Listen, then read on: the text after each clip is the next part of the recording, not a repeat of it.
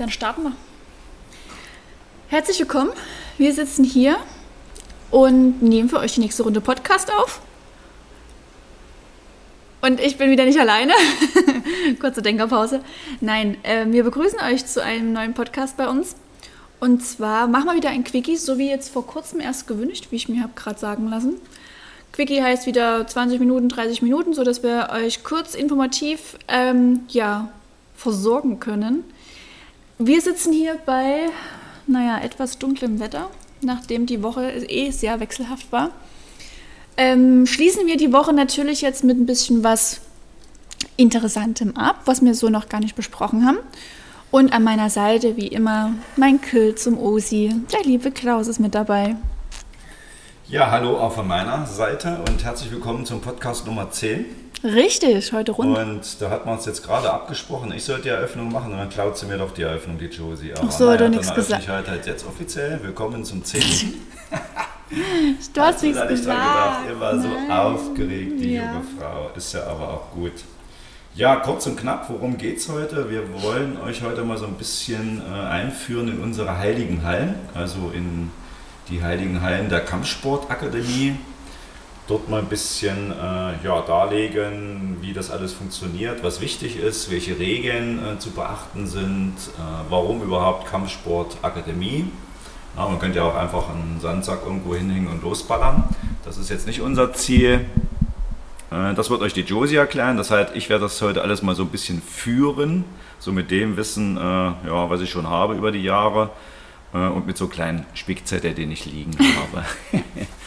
und ähm, ihr kennt ja alle unsere Josie, die ähm, ja auch fleißig unten ähm, trainiert. Nicht nur für sich, was ja so der erste Gedanke ist, sondern auch äh, für die Kampfsportakademie auf Reisen geht, zu Wettkämpfen bis hin zu ähm, ja, Weltmeisterschaften, Titelverteidigungen und, und natürlich auch Trainerin ist. Und das ist das Thema dann heute auch, ähm, was passiert eigentlich in der Kampfsportakademie. Viele Kinder, die dort trainieren, äh, wissen das. Viele Eltern vermuten es, wissen es vielleicht aber nicht. Äh, und das soll eigentlich so der Ansatzpunkt sein. Das heißt, äh, dass ihr vielleicht nochmal, wie gesagt, ihr kennt die Josie, ähm, vielleicht nochmal so einen Überblick bekommt, ganz kurz allerdings nur, ne, weil wir wollen ja unsere Zeit einhalten. Ich gebe mir Mühe. Ähm, dass vielleicht die Josie nochmal äh, erzählt, was ihre Beweggründe waren, warum sie so als junges, zartes Mädel mit den Kickboxen angefangen hat. Ähm, das lässt sich Tatsache relativ kurz und knackig erklären oder erzählen. Ich war damals zwölf irgendwie generell schon immer Sport gemacht und hatte dann so zehn, mit elf, mit zwölf dann auch noch eine Phase, wo ich eigentlich keinen Sport im Verein getätigt habe oder nachgegangen bin. Ich habe mit meinem Bruder ein bisschen Fußball gespielt, aber war jetzt auch mehr nebenbei. Und meine Mama hat dann irgendwann gesagt, Mensch, Kind, such dir bitte ein Hobby, laste dich aus, mach was in deiner Freizeit, außer Blödsinn. Und ähm, ja, so ist eigentlich der Gedanke gekommen, dass man sich erstmal umschaut. Und ich wollte eben nicht diese klassischen Sportarten machen, die halt jeder aus meiner Klasse oder aus meiner Schule gemacht. Cheerleading war damals so angesagt, das wollte jeder machen. Echt? Ja, das war so ein, so ein Hype. Und ich hatte auch viele Mädels bei mir aus der Schule, die im Cheerleading gewesen sind, bei den Monarchs, glaube ich.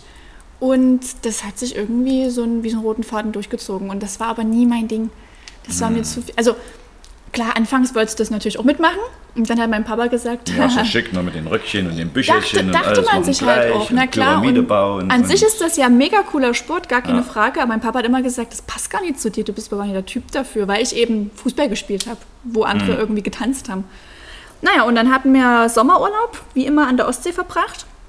Und da habe ich abends einen Film geguckt, der hieß Genug, mit der Jennifer Lopez als Hauptdarstellerin. Und äh, jeder, der den Film mal gucken möchte, kann ich nur empfehlen. Auf jeden Fall geht es hauptsächlich darum, andersrum, nebensächlich, nicht hauptsächlich, äh, haben die das Kickbox-Training oder das Verteidigungstraining so ein bisschen in dem Film thematisiert. Und ich, hab, ich war eigentlich direkt gefesselt von dieser ähm, Energie, die dort durchgegangen ist, dieser, dieser, dieser Stärke, die damit ausgestrahlt wurde. Und irgendwie habe ich dann den Film ausgemacht, bin zu meiner Mama gegangen und habe gesagt, Mama, wir machen jetzt mein Kickbox-Probetraining. Und die Reaktion von der Mama? Die hat sich dreimal im Kreis gedreht und mir einen Vogel gezeigt.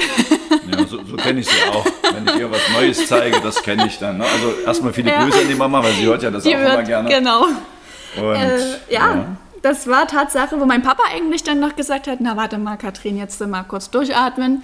Das ist doch eigentlich gar nicht so doof. Denk mal dran, irgendwann ist es 16, 17, 18.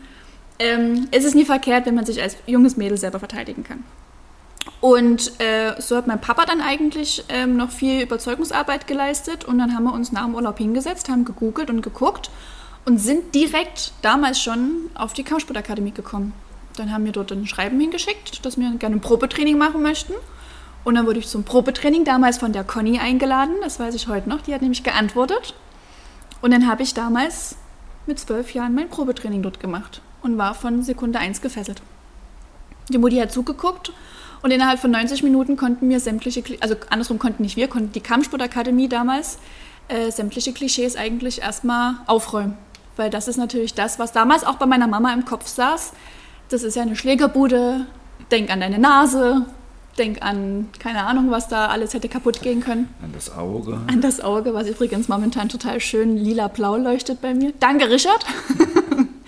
nee, genau. Und ja. so ist es halt dann zustande gekommen. Huch. Okay, aber ich glaube, das war dann das letzte Mal, dass deine Mama äh, dich begleitet hat, oder? Wenn ich das so richtig in Erinnerung habe, ja. ist sie immer so diejenige, die dann auch mit zu Wettkämpfen fährt und dann halt Tatsächlich halt noch gar nicht. Also wenn sie sich noch was angeguckt hat, ich glaube, ähm, den Titelkampf hatte sie sich im Nachgang dann angeguckt, weil sie aber mich unverzerrt vor sich wieder gesehen hatte, ohne Verletzungen und gewinnenderweise. Ja. Und da hat sie gesagt, okay, dann gucke ich mir das an. Aber da war auch ein Auge immer zugehalten mit einer Hand und dann wurde durchgeplinselt durch den Fingerspalt. Ja, ist halt eine Mama. Das ist ja logisch. Ja, ist ja richtig. Also Dafür war der Papa immer mit dabei, wenn es geklappt hat. Das stimmt. Kann ich mich auch daran erinnern. Ja. Gut. Okay. War doch, doch gar nicht so kurz. Welche Voraussetzungen sollte denn jemand mitbringen, egal ob jetzt Kind, Erwachsener, ähm, männlich, weiblich, ähm, trainiert, untrainiert, äh, um in der Kampfsportakademie anfangen zu können? Also ich hatte damals, außer logischerweise den normalen Schulsport und was es da so ein bisschen noch nebenbei an Fußballerei ging, ähm, gar keine Voraussetzungen. Also, also ich habe mich weder intensiv mit dem Thema beschäftigt, dass ich gesagt habe, ich habe 100 Bücher darüber gelesen und 20 Filme geschaut. Ich habe mich einfach für den Sport an sich interessiert und habe auch das erste Mal in der Kampfsportakademie Kontakt mit dem Sport gehabt. Und äh, ich glaube, das erste Wichtige ist, dass man eine gewisse Offenheit hat, sich da so ein bisschen mitreißen lässt, auch im, gerade im Training. Ähm, und vielleicht sich auch ein bisschen davon befreit von diesen Klischees, die da drauf äh, liegen und auch vielleicht, wenn halt der ein oder andere viele Filme dahingehend guckt, sich auch davon ein bisschen befreit. Also ihr kommt jetzt nicht ins Training in die Halle rein, kriegt Boxhandschuhe an und lernt die verrücktesten Kampftechniken und am zweiten Mal oder beim zweiten Mal geht es direkt in den Ring. Also das ist halt wirklich ähm, eine gewisse Ruhe, die man erstmal oder Geduld, die man mitbringen sollte. Was man aber auch dann lernt. Ansonsten, was sollte man noch mitbringen? Ja eine gewisse ähm, Lernwilligkeit, dass man Lust hat, sich da was mitzunehmen. Ja, und was zu lernen. Ja, ich gehe jetzt eher so auf den Gedanken der Kampfsportakademie, also ähm, weil da steckt jetzt nicht nur das Sport mit drin, ja. ne, was wir jetzt vermitteln wollen. Das, okay, Und das da war jetzt in meinem jetzt, Kopf äh, gewesen. Auch, ja. ähm, weiß ja nicht, ob du da damals auch schon so die Idee hattest, ne? also jetzt nicht nur so Selbstverteidigung, ein bisschen bewegen, ja. Sport treiben, äh, sondern eben auch so das Werte vermitteln und äh, als Unterricht auch halt das Training sehen. Ne? Ich glaube, die Idee, muss ich ehrlich tatsächlich sagen, hatte mehr meine Mama und mein Papa im Hinterkopf gehabt. Weil hm. man mit zwölf oder mit jünger in dieses Training einsteckt und natürlich Spaß hat. Das ist äh, anstrengend, man kommt ins Schwitzen, man hat eine coole Truppe, man kriegt immer auf die Schulter geklopft und gesagt, ey, hast du gut gemacht. Und das stärkt einen erstmal, gerade in jungen Jahren logischerweise. Aber ich denke, so dieser Wertegedanke, der kommt meistens doch etwas mehr von den Eltern Eltern oder von Älteren, die dann halt mit 18, 19, 20 starten. Ne? Aber äh, das ist auch direkt das, was ich vor uns meinte, wo meine Mutti halt mit 90 Minuten Trainingseinheit, die sie mitbekommen hat, als draußen Zuschauende, direkt alle Klischees abgelegt wurden. Eben weil man nicht in die Halle kommt und sich die Nase einhaut, sondern ähm, man hat eine ordentliche Begrüßung, man hat eine Erklärung auch dahinter, warum verbeuge ich mich zum Beispiel. Gehen wir dann, denke ich, auch nochmal drauf ein. Ja, ja, das wäre ähm, so der, der, nächste Schritt. Genau, wir haben ja auch eine, eine einheitliche Trainingskleidung, das war ja das nächste. Also da kommt nicht jeder mit irgendeinem Trainingsanzug oder wie er möchte, sondern man hatte halt direkt so eine Gemeinschaftsdynamik da drinne gehabt wo man gemerkt hat, okay, hier sind jetzt nicht alles Einzelkämpfer, sondern es ist trotzdem ein Team. So eine Trainerin, die damals wirklich einen Top abgeholt hat. Ich meine, ich war zwölf, ich war eingeschüchtert in der Erwachsenengruppe. Ich stand vor. Das gab es tatsächlich immer, dass du eingeschüchtert warst? Ja, okay. ich, ja, ja, doch. Aber Hört, hört. Es ist halt äh, viel, ne? Dann kommt man in so eine Sportschule rein, Pokale stehen dort, man sieht die anderen Kämpfer alle auch. Und ähm, man wird halt trotzdem abgeholt, eben aufgrund dessen, da wir dieses Wertekonstrukt dahinter haben und auch schon damals hatten. Ja, und da hat man eben diese gemeinschaftliche Begrüßung, Abgruß, ja, und alles im Training. Gut, dann versuchen wir jetzt mal, was heißt wir? Du versuchst jetzt mal, ja. einer Mutti zu erklären. Ja. Montagabend ist 1845 Training. Ja. Was ist wichtig für das Kind? Einsteigergruppe. Ja, ist ja eigentlich egal. Jetzt ja. eine Trainingseinheit, okay. ob das jetzt ähm, Kickboxen ist, es ja im Endeffekt ist, auch ähm, egal. Karate, aber ich weiß, dass ich 18.45 Uhr äh, Training habe. Ja. Und was ist jetzt wichtig? Was ist der erste Punkt bis hin, was ist wichtig? Zum Trainingsbeginn. Am Ende des Trainings. Achso, Trainingsende, okay. Also der erste Punkt ist auf jeden Fall Pünktlichkeit. Genau. Also es ist das halt jetzt. aber wirklich fein gemacht. ist ja auch das so. Das ne? habe ich aber auch geschickt eingefädelt. Ja, das war ja, vielleicht ja. ein kleiner Wink mit dabei. Ja. Äh, Pünktlichkeit auf alle Fälle. Bedeutet jetzt nicht, dass ich fünf Minuten vor der Angst oben im, durchs Drehkreuz renne, mich umziehe und gerade so 18.45 Uhr unten auf der Matte stehe. Pünktlich heißt mindestens zehn Minuten vor Trainingsbeginn bereits umgezogen, Bandagen gewickelt. Sollte es schon der Fall sein. Ganz das, am Anfang fürs ja. erste Training jetzt nicht, aber ne, für alle, die jetzt vielleicht schon mit dabei sind und zuhören. Äh, wie gesagt, umgezogen, Bandagen gewickelt, wenn schon vorhanden. Äh, frisch gepullert. das ist auch immer ganz wichtig, da, dass man das vielleicht auch vorher nochmal erledigt hat, noch einen Oder kleinen Schluck, Schluck getrunken hat ja. und einfach zehn Minuten davor komplett äh, trainingsbereit ist. Ja, und dann rufe ich ja die Trainingsgruppe in die Halle rein. Das heißt, auch nicht der Sportler entscheidet, wann er in die Trainingshalle reingeht, sondern der Trainer ruft auf Gruppen, den Gruppennamen an sich und äh, sagt, in welche Halle es geht. Dann werden die Schuhe vor der Halle ausgezogen. Ganz wichtig, wir trainieren barfuß. Äh, zunächst einfach, wir haben überall Mattenboden drin, also richtige Tatami-Matten wo sich es natürlich super drauf trainieren lässt. Barfuß einfach auch, weil wir A, Kickboxen machen, das heißt, wir kicken auch und mit Schuhen ist eher immer auch eine Verletzungsgefahr dahinter.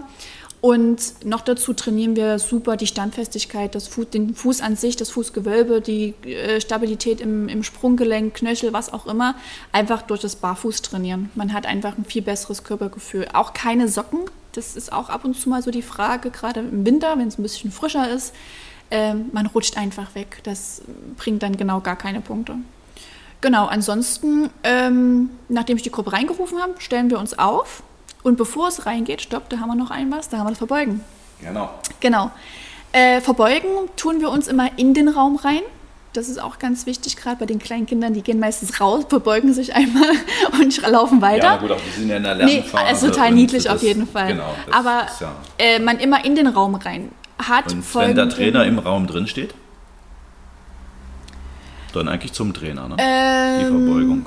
Tendenziell. Man sagt eigentlich immer, ja, eigentlich Richtung Meister. Wir haben auch manchmal, dass die Schüler zuerst reingehen, weil die Trainer zum Beispiel noch mit dem Probetraining hm, nachkommen. Okay. Dann immer in Richtung der Meister, die an, als Bilderrahmen bei uns an der Wand hängen. Hm. Die hast du ja meistens mit drin. Der Gedanke dahinter ist jetzt äh, nichts Religiöses. Also das ist auch nee, immer nee. eins, was, was ich so ein bisschen vorab nehmen möchte. Generell behandeln wir im Training keine Religionen, politischen Richtungen oder sonst irgendwas. Es hat im Training absolut nichts zu suchen, so wie Status auch im Training nichts zu suchen hat. Also es ist mir als Trainerin wirklich völlig egal, ob ich jetzt einen Anwalt, einen Polizisten oder eine Hausfrau, eine ähm, Büroangestellte oder wen auch immer vor mir habe. Das ist mir völlig egal. Mir geht es um den Menschen, Menschen, der da ist. Also jeder und Schüler wird gleich behandelt. Absolut, genau. Deswegen Na, haben wir zum Beispiel auch, immer Unterschiede in der Gruppe dann, genau. Genau, ja. genau. Ja. So, und äh, mit dem Verbeugen geht es, wie gesagt, kein religiöser Hintergrund, sondern das ist dieses Abstreifen von Alltag, Problemen, Situationen oder Ähnlichem. Ne? Jeder kennt es, ob es jetzt der Schüler ist, der vielleicht eine schlechte Note gefangen hat, äh, eine, eine, eine Mitarbeiterin, wo es vielleicht heute mal ein paar vom Chef auf den Deckel gab oder zu Hause haben die Kinder nie funktioniert. Äh, man hatte immer irgendwelche Alltags, kleine Alltagsprobleme, wo man sich lange drauf aufreibt, die einen beschäftigen oder ähnliches. Ne? Ähm, und das hat aber im Training, Training nichts zu suchen. Klar, man powert sich aus, man macht den Kopf frei, aber man geht nicht in das Training, um zu sagen, oh, ich baller heute mal jemanden um, weil ich so frustriert bin. Also das ist wirklich auch so dieses Sinnbild für diese Verbeugung, dass man sagt, okay, ich mit der Verbeugung bin ich jetzt im Training, gebe jetzt mein Bestes, damit ich weiterkomme, dass meine Sportler, mit denen ich zusammen trainiere aus meinem Team, auch ihr Bestes geben können. Bin also auch ein super Trainingspartner und lasse einfach den Alltag jetzt hinter mir und nehme mir vor allem jetzt auch bewusst die 90 Minuten Zeit für mich selber und tue was für mich. Genau. genau. also da haben wir einmal die Verbeugung in den Raum und dann gibt es ja noch genau. die Verbeugung dann bei bestimmten Übungen und Praktiken dem Partner gegenüber. Genau. Warum das? Äh, ist vom Prinzip her der kleine Ausschnitt äh, mit dabei, dass man sich zum, Beug, äh, zum Partner hin verbeugt vor und nach Beendigung der Übung, also bei beiden Situationen. Das heißt, wenn der Trainer sagt, okay, los geht's, verbeugen, Übung beginnen, oder wenn der Trainer sagt, okay, stopp, dann kurz verbeugen und Blick zum Trainer leiten. Äh, hat den Hintergrund, dass man äh, in dem Moment sagt, ich gebe jetzt mein Bestes, damit du bestmöglichst lernen kannst.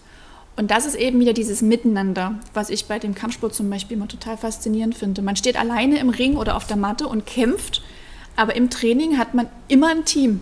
Und ohne diesen Team funktioniert es nie. Also wenn ich jetzt einen Partner habe und ich halte mit dem Pratze und ich kann loslegen, weil mein Partner total super Pratze hält und ich freue mich, dass ich jetzt hier toll boxen und kicken kann, aber mich nervt das jetzt, dass ich für den die Pratze halten muss, kann der wiederum nichts lernen, weil er kann da nicht richtig schlagen, er kann nicht optimal die Technik ausführen, keine Kraft reinlegen, was auch immer. Das heißt, es ist immer ein Geben und Nehmen und diese gegenseitige Rücksichtsnahme. Ja, Respekt. Respekt, genau. Respekt. Ne? Das, das sind wir wieder bei den Werten. Jetzt noch. Ja. Ne? Genau. Aber da, da, muss ich auch mal äh, sagen, also ich komme ja ursprünglich aus äh, dem Fußball, bin auch ähm, noch Fußballtrainer in meiner Freizeit und äh, das ist ja dann auch ein Riesenunterschied. Ne? Die Kampfsportler ähm, eigentlich schon Einzelkämpfer, mhm. Aber trotzdem, wie die Josie das auch richtig sagt, dann auch immer irgendwo dann im Team durch das gemeinsame Training oder durch diese gemeinsamen Wettkampffahrten. Ja. Und ähm, da ist schon ein anderer Geist auch mit drin in der Truppe dann halt. Ne? Klar müssen die äh, Fußballer auch zusammenspielen, damit sie einen Sieg erinnern, aber ähm, faszinierend beim Kampfsport ist wirklich, äh, wenn dort im im, im, im Kampf äh, wirklich hart ausgeteilt wird, ob das jetzt äh, die Kicks sind oder die Schläge. Ähm, nach dem Kampf ähm, zeugt man sich immer wieder den Respekt ja. ähm, und macht auch nochmal einen Schwatz. Also das ist schon äh, richtig, richtig angenehm dann halt einfach, ne? Ja. wo man dann auf dem Fußballplatz dann äh, von den gegnerischen äh, Trainer vollgelöffelt, obwohl man gar nichts kann dafür. Die Zuschauer äh, beschimpfen ein. Also ja. Das ist schon ähm, eine Situation, wo ich auch ähm, über die letzten Jahre auch so nach und nach auch mich von dem Fußball ähm, so verabschiedet habe, muss ich ganz ehrlich ja. sagen, ne? weil mir das einfach beim den Kampfsport mehr bringt. Ne? Ja. Aufgrund also ich ja. musste auch immer lachen, also gerade wie du gerade sagst, ne? man haut sich Fäuste und Füße um die mhm. Ohren. Also gerade wenn wir jetzt mal an den Wettkampf denken, auch jetzt nicht unbedingt locker, weil man will natürlich trotzdem gewinnen. Aber so wie bei dem Titelkampf, man geht danach hin, man, man gibt sich die Hand und sagt, boah, hast du einen geilen rechten Haken und der hat voll getroffen. Und eigentlich denkt man sich im Nachhinein, wie blöd ist man eigentlich. Aber man hat eben, wo du sagst, man gibt sich ja trotzdem dieses Feedback und dieses. Lob und geht nie hin und sagt, boah, also weißt du, deine Low-Kicks sind total äh, ja, locker, genau. sondern man sagt halt das Positive und was ja. einem gut gefallen hat oder wo man sagt, wo man vielleicht auch mit selber zu tun hatte, weil es einem dann halt nicht so bequem gemacht wurde. Ja. Das sind die verrückten Kampfsportler halt. Das sind die verrückten Kampfsportler, ja. Gut, Trainingskleidung hat man ja schon mal erwähnt, einheitlich. Warum? Also wenn ich ja, bevor du jetzt ja. hol mal Luft, nochmal ein paar Sätze sammeln, äh, auch wieder so an das Fußballtraining denke, na, dann gibt es ja dann so die Trikots von Ronaldo, von Messi und wie sie alle heißen, ja. die bunten Schuhe und aber steckt dann eben wirklich auch wenig Qualität dahinter. Ne? Ja. Und äh, das würde ich mir eigentlich auch wünschen. Wir haben es auch schon ein paar Mal probiert, äh, dass eben wirklich alle so einheitlich, weil das ist dann auch, bringt alles auch irgendwo ein, auf, auf eine Ebene, auf ein Niveau genau. irgendwo. Ne? Und das denke ich auch, steckt ja dann auch dahinter. Genau, also das ist halt genau der Punkt. Ne? Man darf halt nicht vergessen, wir sind ja trotzdem irgendwo auch ein ähm, öffentliches Unternehmen an sich. Das heißt, jeder kann ja herkommen und bei uns das Probetraining machen. Und jetzt hat man ja trotzdem auch verschiedene äh, Bereiche oder verschiedene Lebensstandards, die dann hier bei uns sind. Das heißt, da hat man halt die Mutti, die gerade so alles versucht zusammenzukratzen, damit ihr Kind Kampfsport bei uns machen kann und total happy ist, ähm, dass, dass, dass es monatlich auch funktioniert mit den Finanzen. Und dann hat man vielleicht den einen oder anderen, der sagt, okay, ich habe halt, also er guckt da vielleicht nicht so genauer hin. Und dann äh, wollen wir eben diese Unterschiede nicht im Training haben. Das ist halt genau das, dass halt nicht einer mit komplett von oben bis unten mit Marke bekleidet reinkommt und äh, der nächste, der hat das halt vielleicht nicht. Und gerade im Kinderbereich ist es halt auch manchmal, oder Kinder-Jugendbereich, sage ich mal, wenn man ein bisschen mehr Gespür dafür bekommt, äh, kann das für jemanden frustrierend sein, wenn es halt nie das tolle, super T-Shirt ist, was der andere hat mit einer Marke drauf, sondern halt normale schwarze. Und so hatte halt irgendwann der Ronny auch ähm, gesagt, okay, es gibt es halt jetzt nicht. Ich möchte, dass meine Sportler alle gleich rumlaufen, alle das T-Shirt aus der Kampfsportakademie anhaben, was ja auch jetzt jedem steht, also ist ja jetzt äh, nichts Schlimmes. Ja, und dann dementsprechend der äh, Kampfsportrichtung, lange Hose, kurze Hose im Sinne von ja, wenn wir mal so auf die Kinder drauf eingehen, ich habe schon das Gefühl, dass sie das auch mit Stolz halt auch tragen. Absolut, das, das, das T-Shirt. Ne, das ja. ist dann, also ich glaube auch das erste Mal wird damit geschlafen. Vielleicht die, die ja. Boxhandschuhe hinterm, hinterm Kissen, ne, wenn man dann das mal so stimmt. die kleinen Mäuse so sieht bei uns. Ähm, das ist auch mal ganz wichtig. Das ist ja. die erste Frage immer nach Probetrainings, gerade bei den Bonsais. Ja. Okay, alles erklärt. Und die Klamotten kriege ich jetzt auch Sachen. Ich möchte auch so eine Hose und so ein T-Shirt. Ja, genau. Gut, also vielleicht mal so ein bisschen zusammengefasst. Ne? Also 1845 bedeutet, äh, beginnt das Training. Also sollte genau. man nicht da sein oder vorm Raum, sondern genau. eigentlich schon im, im Raum, beziehungsweise da gibt es ja auch eine schöne Bezeichnung dafür, fällt mir gerade ein. Wir haben jetzt mal Heilige Raum. Hallen gesagt ja. oder Raum, aber eigentlich gibt es ja da auch eine Bezeichnung. Dann. Ja, das ist das Dojo. Genau. Das Dojo ist quasi der Trainingsraum, an dem der Schüler vom Meister lernen darf. Genau. genau. Okay. Oder vom Trainer. Wenn es jetzt doch mal passiert und ich komme zu spät, weil vielleicht zufälligerweise der Bus Verspätung hat. Also es kann genau. ja auch genau. so sein, dass es gar nicht jetzt äh, ja, mein Fehler war, sondern halt einfach der Bus stand im Stau. Ja. Wie verhalte ich mich dann? Das Training läuft schon, die Türen sind alle zu. Also im besten Fall ist es wirklich so, dass man dann mal schnell das Handy in die Hand nimmt und anruft und Bescheid gibt. Ne? Einfach an der Theke oben anrufen und sagen, hier, gebt gerne mal der Josie Bescheid, ich komme fünf oder zehn Minuten später. Äh, prinzipiell macht es keinen Sinn, Viertelstunde bis 20 Minuten nach Trainingsbeginn in den Trainingsraum reinzukommen, einfach weil da die Aufwärmung zu Ende ist. Also was heißt zu Ende, aber da ist die Aufwärmung bereits schon durch und wir starten schon den äh, technischen Teil oder in, ja, genau den technischen Teil. Ähm, sollte jetzt das der Fall sein, dass man die fünf Minuten später kommt, klopfe ich an der Tür. Manchmal vielleicht auch dann selbstständig gerne die Tür aufmache, weil man das vielleicht gerade nicht mitbekommt, weil man gerade eine Übung vorzeigt oder ähnliches. Ähm, ja, und dann gehe ich zunächst direkt zuerst zum Trainer.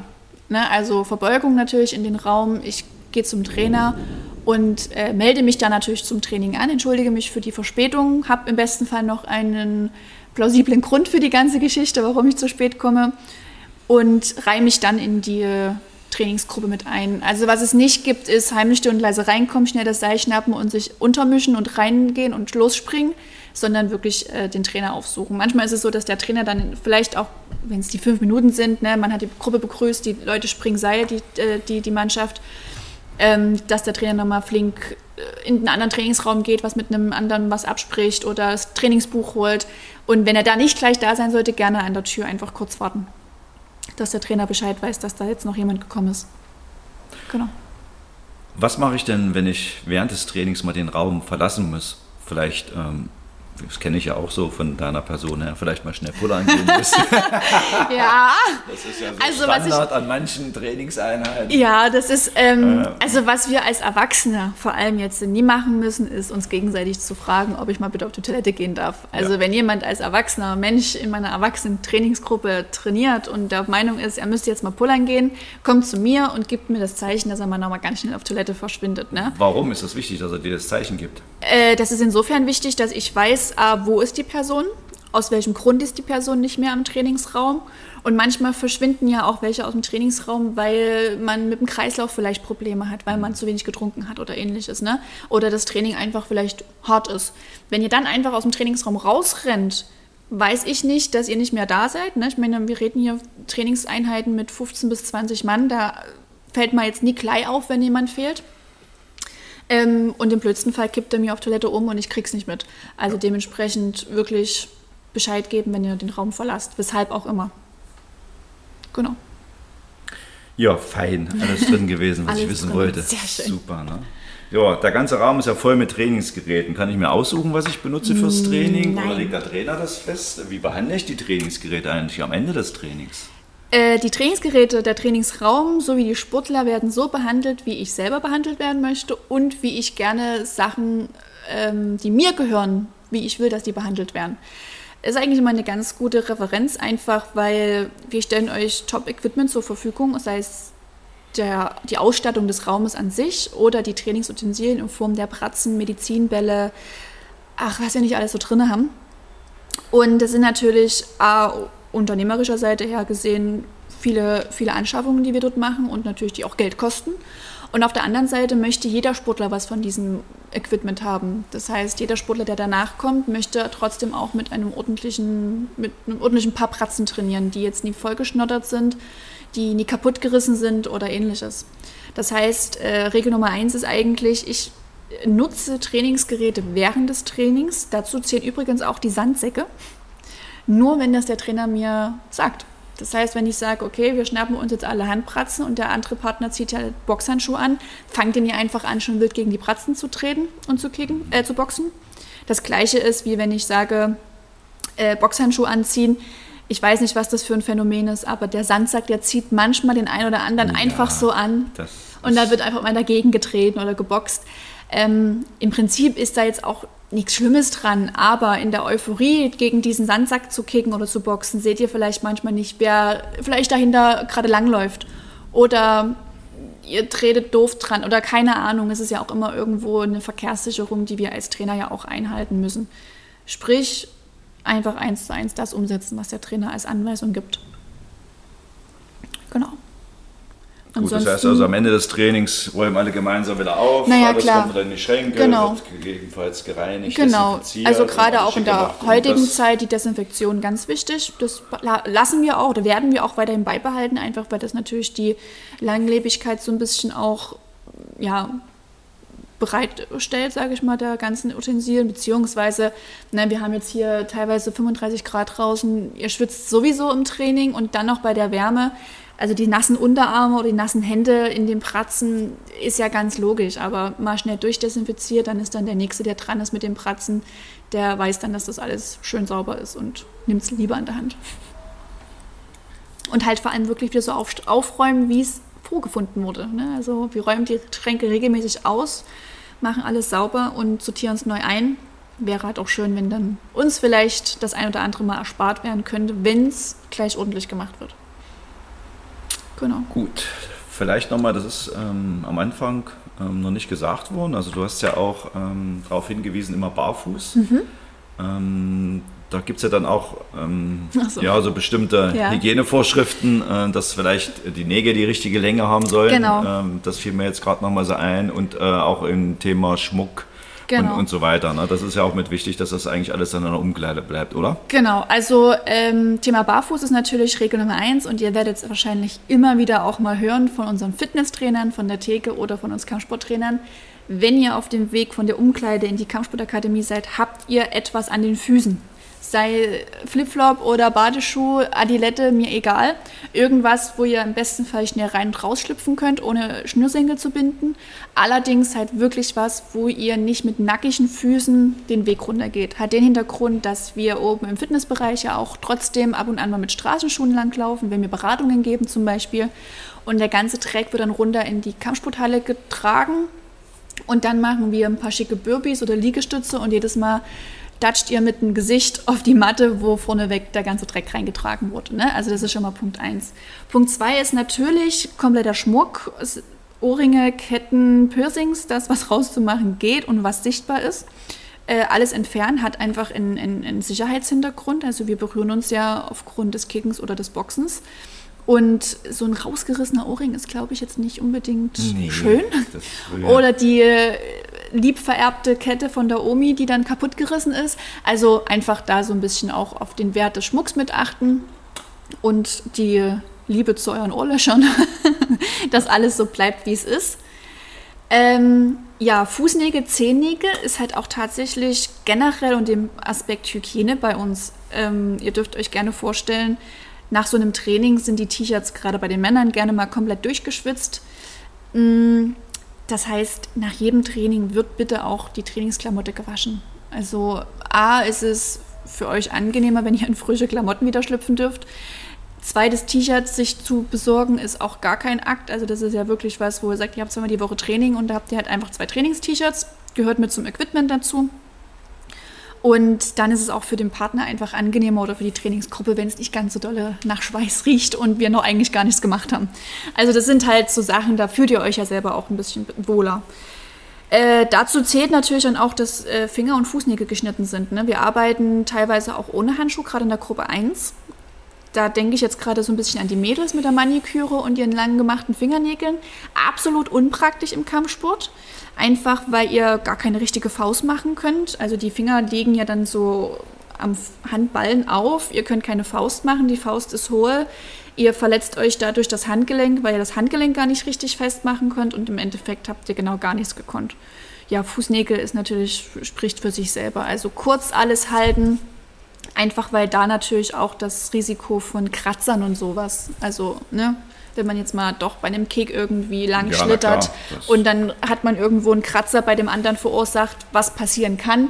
Aber wenn dann natürlich lange vielleicht nicht gleich sauber gemachte Fußnägel das verursacht haben, da ist man dann doch froh, wenn der Desinfektionsspender irgendwo in der Ecke ist. Ähm, also da einfach so ein bisschen auf die klassischen Hygieneregeln achten, wo sich jeder mit wohlfühlt. Also Fußnägel geschnitten, Fingernägel kurz gehalten und Trainingsklamotten auf jeden Fall gewaschen.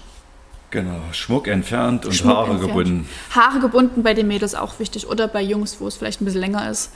Also ich kann das dann nie haben, wenn dann immer die Strähne weggezippelt wird und ja. Ne? Also, ja, das stört ja auch. Ne? Also man kann ja, sich klar. ja dann nicht auf das Wesentliche konzentrieren, genau. auf die Übung, auf die Durchführung, wenn dann jedes Mal irgendwo was bammelt und genau. rumhängt. Ne? Genau.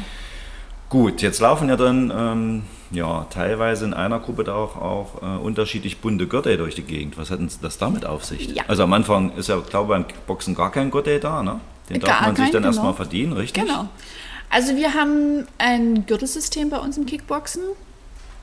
Die sind aufgegliedert in die Schülergrade und den Meistergrad. Der Meistergrad wird mit dem schwarzen Gürtel erlangt, wenn man den quasi den ersten Dan hat. Bis dahin wird äh, so ein kleiner Fleißgürtel verliehen. Das ist der weiße Gürtel, der regulär eigentlich gar nicht in dem Gürtelsystem auftaucht. Und dann startet man eigentlich mit dem ersten offiziellen Gürtel, das ist der Gelbgurt. Dann folgen Orange, Grün, Blau und Braun. Das sind dann quasi die Schülergrade und dann, wie gesagt, der schwarze Gurt. Ähm, die Gürtelfarbe ist wirklich das Einzige, was die Schüler untereinander leistungstechnisch unterscheidet. Ne, das geht jetzt nur um das Können, was in dem Schüler steckt, nicht um irgendwas Persönliches.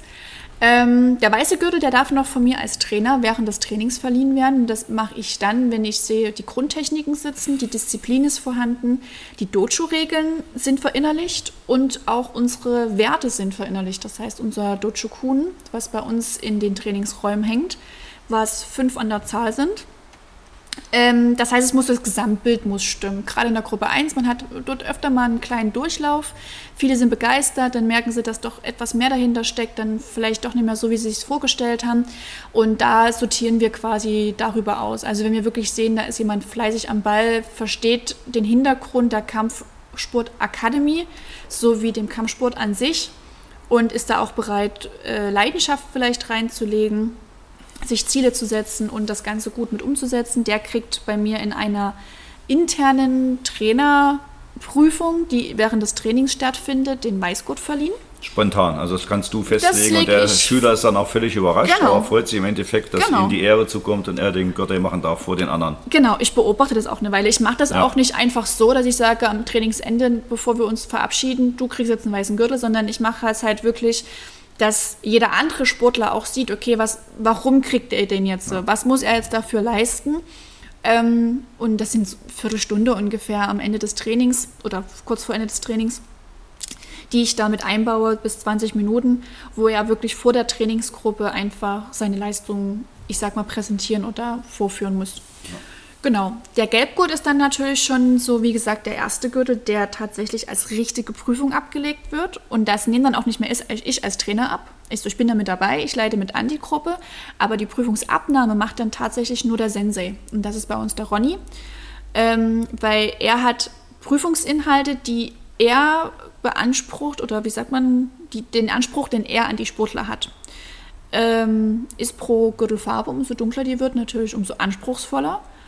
Und er verteilt dann quasi Punkte für die einzelnen Disziplinen, die gefragt werden. Eine Mindestpunktanzahl muss erreicht werden, um den Gürtel zu bestehen. Und alles, was drüber ist, ist natürlich immer eine gute Voraussetzung für alle folgenden Gürtel. Also es gab auch tatsächlich auch schon Prüfungen, wo Sportler einfach nicht geschafft haben. Wobei das ja, natürlich gut, das jetzt. Ja äh, bei jeder Prüfung so, ne? Genau, also das ist jetzt nicht immer, wir, wir, wir, wir Trainer bereiten euch ja darauf vor. Wir haben einmal im Sommer und einmal im Winter die Prüfungs, äh, Prüfungen an sich. Und wir wissen ja auch als Trainer, was ist Bestandteil der Gürtelprüfung. Und daraufhin bereiten wir auch das Training drauf vor, die Sportler drauf vor. Wir haben ja schon da auch unser Auge auf die einzelnen Sportler, wo wir sagen, okay, da möchten wir gerne das. Allerdings ist natürlich dann auch immer so das Engagement des Sportlers gefragt, dass das auch so umgesetzt wird. Ähm, und wir lassen euch natürlich nur zu, wenn wir uns, ich sag mal, zu 90 Prozent, 95, 99 Prozent, je nachdem, sicher sind, dass ihr das auch besteht. Wenn ihr natürlich einen Filmriss habt, komplett und einfach an dem Tag gar nichts hinkriegt, was auch immer, manchmal ist es doof, dann ja, ist es, also der Sportler muss die restlichen Prozente selber aufbringen. Wir lassen euch aber jetzt nie zu einer Gürtelprüfung gehen, euch das Geld bezahlen und euch reihenweise durchfallen, nur damit die Hallen voll sind. Also das ist wirklich ein Privileg, auch wenn man die Prüfungsanmeldung bekommt. Und das ja. entscheidet der Trainer, nicht der Sportler. Das ist vielleicht nochmal wichtig. Ja, so soll es auch sein, weil genau. im Endeffekt denn äh, jeder ähm, Schüler, der durchgefallen ist, ähm, ist ja dann auch nicht so günstig für den Trainer. Ne? Also ich Richtig. würde mir das dann auch schon dreimal genau. überlegen, dann wen lasse ich zu, wen traue ich das genau. zu. Ne? Und ähm, auch ruhig selber die Entscheidung treffen, okay, er gibt mir die Empfehlung, der Trainer, aber trotzdem kann ich mir ja noch unsicher sein und sage, ist zwar nett, genau. aber ich würde gerne noch üben und ich mache dann genau. ein halbes Jahr später dann vielleicht erst die Prüfung. Absolut ja. legitim. Also das ist halt auch so, ähm, jeder ist ja da auch, was Thema Prüfungen angeht, ein bisschen anders. Ne? Der eine sagt, das ist alles cool und völlig entspannt. Der nächste hat totale Prüfungsangst und muss da erstmal so ein bisschen sich finden. Und gerade beim ersten Gürtel, ne? ich meine, die Gruppe 1 sieht den Ronny so gut wie nie hm. eigentlich als Trainer. Ja. Und dann die Aufregung, in diesen Prüfungsraum ja. reinzukommen, an einem separaten Wochenende, dann sitzt der Sensei dort drin. Man ist einfach aufgeregt. Also wenn ich an meine erste Prüfung denke, die vergisst man auch nicht. Ich kann dir nicht mehr sagen, was ich bei meiner Grüngurtprüfung gemacht habe, mhm. aber ich kann hm. dir sagen, was ich bei Schwarz und bei Gelb gemacht habe. So, und deswegen ist das halt ähm, auch total legitim, wenn man dann ehrlich zu sich selber ist und sagt, hm, ich warte mal noch. Aber wie gesagt, der Trainer entscheidet das. Also nie der Schüler geht zum Training und sagt, ich würde gerne im Dezember machen, sondern es ist halt wirklich vom Trainer ausgehend. Genau. Ähm, ja, zurzeit sind wir ja so in einer äh, Situation, wo nicht alles so läuft wie immer. Das ja. heißt, wir haben ja dieses Jahr dann im Juni und im Dezember dann nicht unsere normalen genau. Gürtelprüfungstermine, sondern wann? Im Oktober. Im Oktober. Wir haben das jetzt so vorverlegt, ähm, aufgrund dessen, dass man halt zum Beispiel sagt, okay, wir hätten ja nun schon für Juni den einen oder anderen schon letztes Jahr vorgedacht gehabt. Andersrum, wir hatten ja zwei Prüfungstermine nicht gehabt, Dezember letztes Jahr mhm. und Juni dieses Jahr, stimmt. So, und alle, die wir hätten im Dezember prüfen wollen, haben nicht stattgefunden, Juni dann auch nicht. Das heißt, wir haben natürlich jetzt welche, die auf jeden Fall Gelbgurt machen können. Und den Oktober haben wir uns einfach daraus, dahingehend gewählt, dass man sagt, okay, wir haben dann noch mal zwei Monate, um dann vielleicht sogar tatsächlich jemanden zu prüfen für den zweiten Gürtel dann im Dezember, wenn die jeweilige Leistung ähm, passt, was bei einigen auf jeden Fall, denke ich, machbar ist. Ähm, und natürlich, wir wissen ja nicht, was jetzt im Herbst nochmal kommt. Uns sind ja allen irgendwo die Hände gebunden und wir wollen wirklich den Sportlern die Möglichkeit geben, ähm, eine Prüfung abzulegen. Und ich denke, bis Oktober sind wir ja auf jeden Fall noch safe, was das angeht. Dass wir auf jeden Fall auch in dem Maß, Ausmaß von Leuten, die in einem Raum trainieren dürfen, eine Prüfung ablegen können. Je nachdem, wie dann die Hygieneverordnungen auch sind. Genau, da gehe ich nochmal drauf ein, weil du hast ja gesagt, äh, unser Ronny heißt Sensei. Ja. Wo dann denn das her? Das habe ich ohne einen Pass reingeschrieben und immer was der Sensei. Ich meine, wir haben jetzt auch uns Klosi genannt, wir beide aus Klaus und Josi Klosi gemacht, aber ähm, Sensei, das ja, musst du mal erklären. Komm. Ähm, der Sensei ist quasi der Meister, der Trainer, äh, kommt aus dem asiatischen Raum logischerweise und beschreibt quasi die Person, die die höchste Graduierung hat im besten Fall vielleicht sogar wie Ronny eine eigene Kampfsportschule oder Leitung ähm, hat und äh, ja, ist der Höchstgraduierte aus der kompletten Kampfsportschule. Ähm, Der Ronny hat den vierten Dan, den fünften Dan, den fünften Dan, genau, sorry. Drei kann man machen, drei kann man absolvieren. Das heißt, drei Dan-Prüfungen kann man ablegen, um deinen Schwarzgurt quasi dreimal zu bestehen, aber im Sinne des, mit dem Hintergrund jedes Mal natürlich mit mehr Anforderungen. Und dann kann man eigentlich seine Graduierung nur noch erhöhen aufgrund von besonderen Leistungen. Und dann kriegt man eben die weiteren Darnstreifen verliehen. Ähm, Ronny hat einmal den Streifen bekommen oder den weiteren Streifen bekommen. Ich glaube, der vierte war das damals, weil er in einem WM-Jahr, ich meine, fünf Weltmeistertitel mitgebracht hat ja, von drei Sportlern. Mh. Das war damals von der, es dürfte damals der Conny, der Lars und die Kirstin gewesen sein. Ähm, die sind zur WM gefahren und haben unglaubliche fünf Titel mitgebracht, also Wahnsinn. Ähm, und den nächsten hatte er bekommen, weil er sein eigenes Kampfsportsystem entwickelt hat, anerkennen lassen, anerkennen lassen hat und das mittlerweile boah, kann ich gar nicht sagen, wie lange wir das jetzt schon trainieren. Also mindestens die 13 Jahre, die ich jetzt beim Ronny schon bin. Also du meinst das RSD-Karate? Das RSD-Karate, genau. genau. Das ist ja sein Baby das sozusagen. Das ist das, was er entwickelt ja. hat. Und RSD heißt nicht Ronny Schönig Dresden, was immer viele denken, sondern das ist das ähm, Reality Self-Defense, also die realistische Selbstverteidigung. Und da kam dann der nächste Streifen quasi, weil er das wirklich ähm, nicht nur entwickelt und ausgeklügelt hat, sondern dahingehend sogar Sportler ähm, Gürtelprüfungen machen lassen hat und auch da schon wieder neue Darnträger rausgebracht hat. Ja, und das ist natürlich eine herausragende Leistung. Das muss man erstmal hinkriegen. Das stimmt, aber ja. das haben wir ja auch schon in den äh, ja, Podcasts gehört vom Ronny, den man auch relativ frühzeitig äh, ja. aufgezeichnet hat. Oder wer da auch sich noch ein bisschen äh, bereichern möchte, natürlich auch gerne das Buch, was jetzt schon seit längerer Zeit auf dem Markt ist. Seit dem 17. Mai. 17. Mai, 17. Mai. der Weg des Siegers. Ähm, aber was mich jetzt nochmal interessiert, mal ein paar Schritte zurück, also dass vielleicht auch unsere Eltern wissen, ähm, welche Ausbildung haben denn eigentlich unsere Trainer? Machen die das so nebenbei? Kommen die nach der Nebenbei, Arbeit ja. und dann gehen die ins Dojo und versuchen Kinder zu erziehen? Haben sich, haben oder beworben wie sieht und dachten, das aus? geht los. Nein, ähm, Tatsache, und da sind wir, denke ich, im Team alle recht stolz drauf, ist es tatsächlich so, dass alle Trainer, die bei uns Trainer sind, logischerweise lizenziert sind. Sprich, wir haben über die WKU, das ist der Weltverband für Kickboxen und Karate, unseren Master Instructor gemacht, sprich eine richtige Ausbildung. Vorne ab macht man eine Co-Trainer-Ausbildung und der Ronny nimmt dann über den Prüfer von der WKU quasi die, die, die große Trainerlizenz ab. Ja, aber äh, Trainer in der Kampfsportakademie wird man eben nur, wenn man selber mal Schüler gewesen ist. Sprich, alle Trainer, ob Heiko, Conny, ich, der Nico, äh, Gott, alle anderen, Franz, Con, äh, Manu, die sind alles mal Sportler gewesen, die angefangen haben, den Sport sich oder von dem Sport sich haben begeistern lassen, Wettkämpfe gemacht haben, Erfolge gefeiert haben und irgendwann gesagt haben, geil, das, was ich erfahren habe, möchte ich gerne weitergeben und das Ganze als Trainer umsetzen. Aber trainieren natürlich selbstständig, ja, dann, was die Zeit zulässt, auch genau. selber noch, ja, ne? weil sie ja doch irgendwo dann auch dem genau. Sport verbunden sind. Auf das fängt Fall. man ja nicht an und hört wieder auf. Nee. Es hört ja eigentlich nie auf. Ne? es ist ein ständiges Lernen. Eine also, Zeile aus Ronny sein Buch. Ne? Ja, also das gibt eigentlich nie ein Ende. Das Lernen hört ja auch nie auf im normalen Leben, liebe ja. Eltern. Ne? Also das gehört auch dazu. Wir genau. können jeden Tag eigentlich lernen. Wir sollten jeden Tag lernen ja. und äh, das sollte uns dann auch begleiten. Genau. Gut, Training ist abgeschlossen. Was passiert dann? Beziehungsweise, jetzt haben wir ja verschiedene Gott, das wollte ich vorhin nochmal fragen. Äh, Gibt es da irgendwie eine Regel da, wie die sich äh, sortieren, die Schüler im Dojo ja. äh, während des Trainings? Ähm also prinzipiell ist der Höchstgraduierte immer vorne. Das heißt, wenn die Gruppe sich in einer Reihe aufstellt, steht der Höchstgraduierte rechts vom Trainer. Genau, also auf meiner rechten Seite. Von der Gruppe angesehen quasi ganz links. Äh, und dann reihen sie sich nach Graduierung nach hinten auf. In der Gruppe 1 ist das teilweise ja fast gar nicht möglich, weil höchstens haben wir einen Weißgurt. Mhm. Der Rest ist dann alles ähm, nur die Trainingsklamotte. Äh, so dass dann quasi die Probetraining sich immer hinten an die Reihe stellen, weil die Trainingskleidung quasi noch nicht vollständig ist. Genau. Das ist so die einzige kleine Regel. Genau. Ja, der Höchstgraduierte steht dann, wie gesagt, vorn dann haben wir unsere Begrüßung, wo wir ähm, quasi mit Gruß eine Grundstellung einleiten, äh, mit, mit Achtung eine Grundstellung einleiten. Dann nickt man dem Höchstgraduierten zu. Der dreht sich zum Trainer und sagt Gruß und alle verbeugen sich. Und somit ist das unsere Begrüßung und unser Abgruß.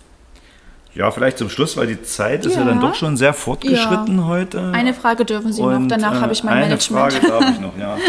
Äh, wo ich mich ja, das wisst ihr ja so ein bisschen nach wie vor äh, schwer tue, ist halt ähm, alles, was halt nicht deutsch ist. Ja. Also nicht, weil ich es nicht mag, aber ähm, weil es halt einfach so ist. Aber man hört ja dann doch immer teilweise auch so aus den Dojos dann Geräusche raus, die dann ja. so ein bisschen japanisch oder thailändisch klingen. Genau. Äh, warum? Ähm, Im Thai-Boxen ist es halt auf Thailändisch, im Karate und im Kickboxen ist es auf Japanisch. Das ist einmal das Zählen von 1 bis 10. Hat den Hintergrund, dass wir zum Beispiel in der Aufwärmphase, wenn wir Liegestütze machen, Sit-Ups, wenn wir Hampelmänner machen oder ähnliches, wir alle den gleichen Rhythmus haben, damit nicht jeder irgendwie macht, wie er möchte, sondern wir einheitlich als Gruppe da agieren. Und da ist es halt so, dass immer ein Schüler im Wechsel mit dem nächsten laut vorzählt äh, damit ihr es nicht so schwer habt, wenn wir mal 20 Schüler sind, dass nie jeder irgendwie bis 120 zählen muss, ähm, haben wir oder wurde mal festgelegt, quasi die Zahlen auf Japanisch bzw. Thailändisch von 1 bis 10 auswendig zu können um dann quasi immer in diesem Rhythmus laut zu zählen. Also das ist dann auch sozusagen noch eine Hausaufgabe dann für die Neuen, ne, genau. die dann fleißig üben dürfen und nicht, dass sich dann die Eltern, äh, so wie ich mich jetzt manchmal gewundert ja. habe, dann am Anfang, äh, wenn dann aus dem Kinderzimmer dann halt solche Geräusche genau. rauskommen. Das ist dann thailändisch oder japanisch. Ne? Und die Eltern oder die, die Lehrer, auch manchmal ganz lustig, haben wir schon von ein paar Lehrern mitbekommen, ähm, wenn ihr den Kindern was sagt und die Kinder geben euch als Antwort ein Us, oder ein Chai. Ja, genau. Ja. ähm, das ist das, was wir im Training genauso haben. Das heißt, der Trainer braucht ja auch immer irgendwie das Feedback, ob die Aufgabe verstanden wurde oder das, was halt quasi jetzt umgesetzt werden soll. Oder ob es vielleicht noch Fragen gibt. Und da holen wir uns immer das Okay von den Sportlern ein, indem wir quasi fragen, okay, habt ihr das verstanden? Und dann ist das im Karate und im Kickboxen das Us. Das ist quasi, ja, habe ich verstanden. Und im Thai-Boxen ist es das Chai. Genau. Nicht zu verwechseln mit dem Tee auf Russisch. Richtig. No? Wenn es im Thai-Boxen nicht verstanden wird, könnt ihr auch Mai Chai sagen. Dann wisst ihr, okay, der Sportler ist noch nicht fertig oder hat irgendwas nicht verstanden. Genau. Gut, prima. Dann ja. äh, vielen lieben Dank, Josie. Das, das war nochmal sehr erfrischend. Und ähm, ja, was natürlich wichtig ist, das ist ja auch ähm, das, was ich immer sage, dass ähm, wir natürlich hier schon versuchen, bei den zwei Trainingseinheiten den Kindern, Erwachsenen so viel wie möglich beizubringen es muss natürlich auch draußen dann weiter gefördert werden. Ja. Also dann auch äh, zu Hause, im Elternhaus oder eben auch äh, im günstigsten Fall auch äh, in der Schule, ja. wo ja dann auch wirklich die Kinder ähm, die längste Zeit des Tages verbringen. Ne? Also dass dort eben auch äh, nicht nur gebildet wird, sondern eben auch erzogen. Und dann, dann wird, glaube ich, auch alles wieder ein bisschen schicker in unserer Welt. Ne? Weil manchmal ist es wirklich so, dass dann zum nächsten Training wieder viel vergessen worden ist und man fängt immer wieder neu an. Ja. Ne? Machen wir natürlich geduldig, ganz klar, äh, weil das unsere Aufgabe ist, aber wenn dann alle ein bisschen dran arbeiten, dann ähm, ja, wird es für alle angenehmer und ähm, stärkt die Kinder halt auch einfach, das darf man nicht vergessen. Wenn die Eltern so wie die Trainer die gleiche Sprache sprechen, wird es für euch zu Hause einfacher weil manchmal hat man ja Situationen, wo Mama und Papa vielleicht nie durchkommen, aber wenn es der Trainer sagt, wird es auf einmal umgesetzt. Ist ganz normal. Da darf auch kein Mama oder kein Papa sich irgendwie auf den Schlips getreten fühlen. Ähm, so wie es halt natürlich auch andersrum ist, ne? Genau. Prima, Josie, dann machen wir das Ding heute zu hier. Ja, ich. Ist ein bisschen länger geworden, aber. Das ist okay. Aber jetzt weiß zumindest jeder Kampfsportler, der bei uns mal loslegen möchte, worauf er zu achten hat, was so die ersten Schritte sind. Und vielleicht für jeden, der zu frisch dabei ist, weiß jetzt äh, vielleicht schon mal, was er fürs nächste Training sich rausziehen kann als Info. Also ja. ich erwarte am spätestens nächste Woche, Montag, alle meine Sportler mit gewickelten Bandagen zehn Minuten vor Trainingsbeginn unten im Vorraum. Das wäre natürlich super. Das kriegt man hin. So, in diesem Sinne. Vielen Dank, Klausi, für die lieben Fragen. Ja, bitte, bitte. Gerne geschehen. Und dann sehen wir uns demnächst in den heiligen Hallen der Kampfsportakademie. Definitiv. Auf ein neues. Auf ein neues. Viel Spaß beim Podcast hören. Ciao. Tschüssi.